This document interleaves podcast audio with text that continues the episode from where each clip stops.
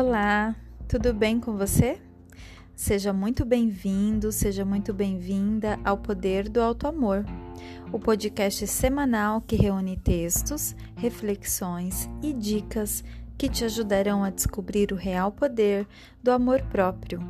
Eu me chamo Daniele Ferrari, sou psicóloga clínica e é um prazer poder falar para você. Hoje nós vamos falar sobre amor próprio.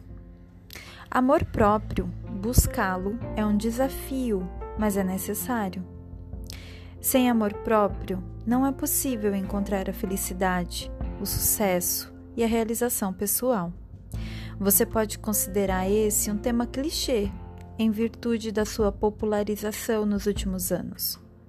Todavia, a razão por ele estar sempre em alta é simples: cultivá-lo nunca deixará de ser importante.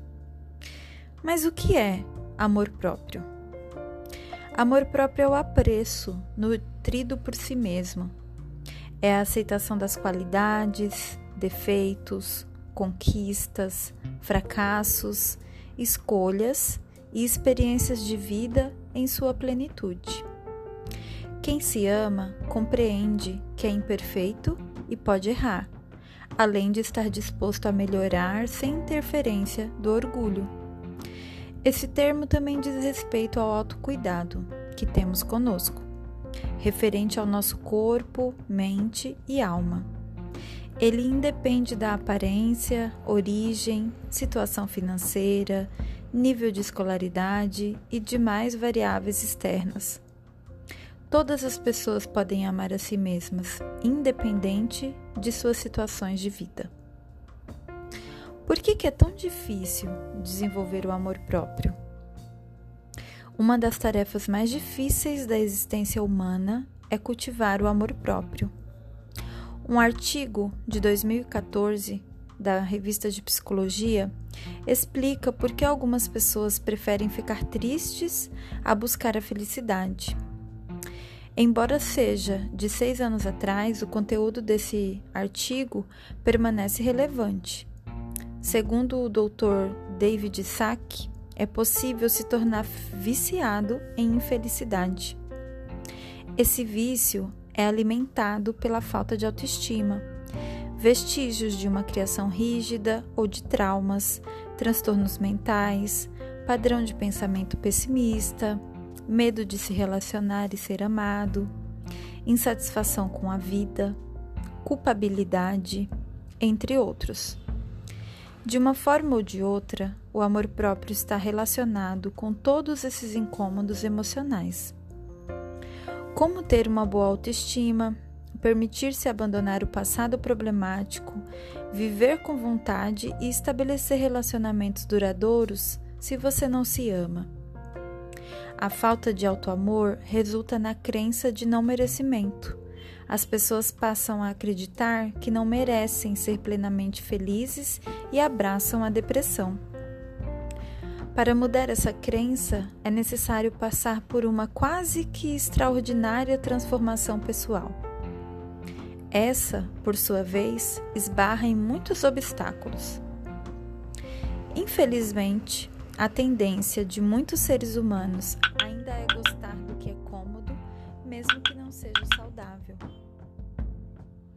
Eles se agarram à autocrítica, falta de esperança e à infelicidade por isso, é preciso escolher desenvolver o amor próprio e persistir quando você descobrir um defeito. Ninguém é perfeito. Ou falhar de alguma forma, todo mundo erra. Por que se amar é a chave do sucesso? O amor próprio é o pilar da autoestima, autoconfiança e autoconhecimento. Sem ele, não conseguimos desenvolver essas três competências e aproveitar todos os benefícios de vivenciá-las em seu ápice. Além disso, quando nos amamos, cuidamos não apenas da nossa saúde mental, mas também da física e da emocional. Muitas vezes, essa necessidade é transferida para os entes queridos. Queremos que os nossos pais, irmãos, filhos, parentes, amigos e parceiro estejam sempre saudáveis, dispostos e principalmente felizes.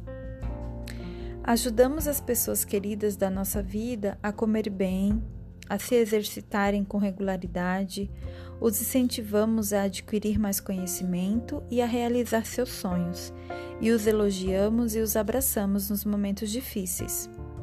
O mesmo zelo não é dedicado a nós mesmos.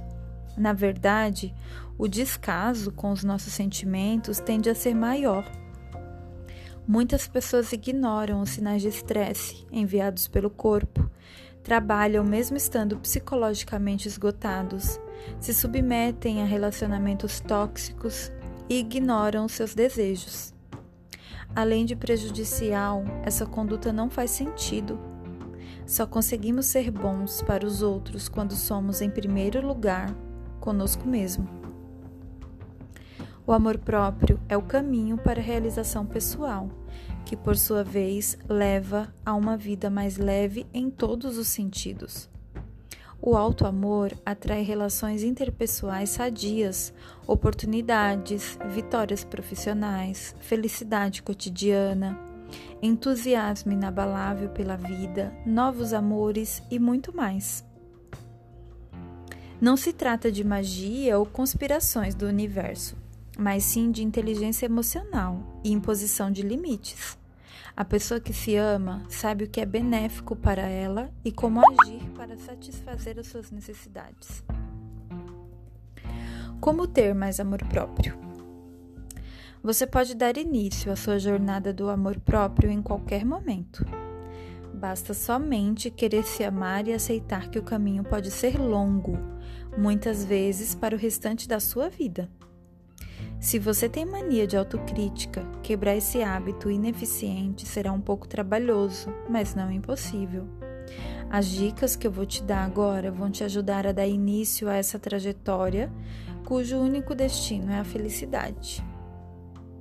Primeiro, coloque-se em primeiro lugar. As pessoas que se acostumam a fazer somente o que os outros querem ficam doentes em pouco tempo. A negligência de seus desejos pessoais pode conduzir a depressão, esgotamento mental ou ansiedade. Por não se permitirem desfrutar de pequenos prazeres conforme seus próprios termos, podem viver de mal com a vida ou se tornarem apáticas. As suas necessidades e desejos devem ser prioridades. Aliás, você consegue se lembrar da última vez que se permitiu descansar ou fazer algo somente benéfico para você? Todas as pessoas precisam ter períodos de relaxamento e de diversão em suas vidas. Eles proporcionam bem-estar e fazem a manutenção da saúde mental. Além disso, colocar-se em primeiro lugar significa saber o momento certo de dizer não, para prevenir a sobrecarga de emoções e o cansaço físico, ignorar conselhos que visam controlá-lo em vez de ajudá-lo e correr atrás de seus objetivos, independente se você possui torcida ou não. Segundo, conheça os seus limites. Tornar-se a prioridade número um em sua vida requer descobrir os seus limites para então fazer imposições quando necessário. Você pode ser benevolente e ajudar as pessoas, é claro. O problema dessa postura se encontra no excesso de atenção no outro. Quando você passa a se prejudicar em prol de outras pessoas, precisa avaliar os seus limites pessoais.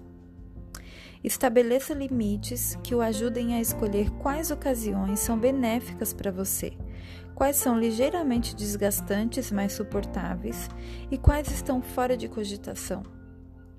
Em outras palavras, definir limites é o mesmo que ensinar as pessoas como elas devem tratá-lo. Antes de iniciar esse exercício, no entanto, saiba que os seus limites são diferentes dos de outras pessoas.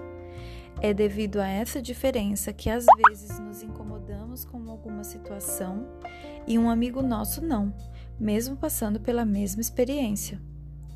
Não se pressione para ser igual a terceiros, pois cada um sabe o que é melhor para si. Terceiro, perdoe os seus erros. Todos nós erramos, sem exceção.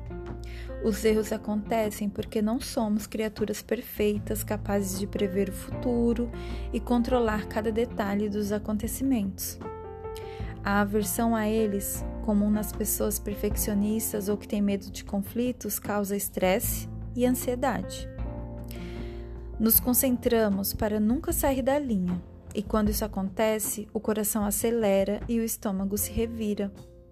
Logo, o nosso carrasco interno aparece, pronto para jogar todos os erros na nossa cara e reforçar a crença de não merecimento. Esse ciclo é propício para o surgimento de transtornos mentais. Compreenda que os erros são benéficos. Eles nos ajudam a modificar comportamentos e a redobrar a atenção para áreas que deixamos passar desapercebidas ou seja, impulsionam o nosso crescimento pessoal. Perdoe as suas falhas, palavras expressas com agressividade e atitudes inadequadas. Dessa forma, você conseguirá manter a sua atenção no presente. Pedir perdão para alguém ao errar também não é o fim do mundo. A resistência para assumir a responsabilidade pelos erros é culpa do orgulho. Este sentimento nos impede de reatar relacionamentos e desempenhar melhor durante a segunda chance nos dada. Portanto, ignore aquela vozinha em sua cabeça que afirma que não vale a pena pedir perdão. Quarto, encontre um propósito. O que faz o seu coração palpitar? Um propósito de vida tem a capacidade de nos deixar sempre alegres além de nos motivar a sair da cama todos os dias. Abraçar um propósito, também conhecido como sonho ou aspiração, e correr atrás das etapas para que ele se torne realidade é um sinal de amor próprio. Afinal, você se permite fazer algo que sempre quis e que injeta motivação e alegria em suas veias.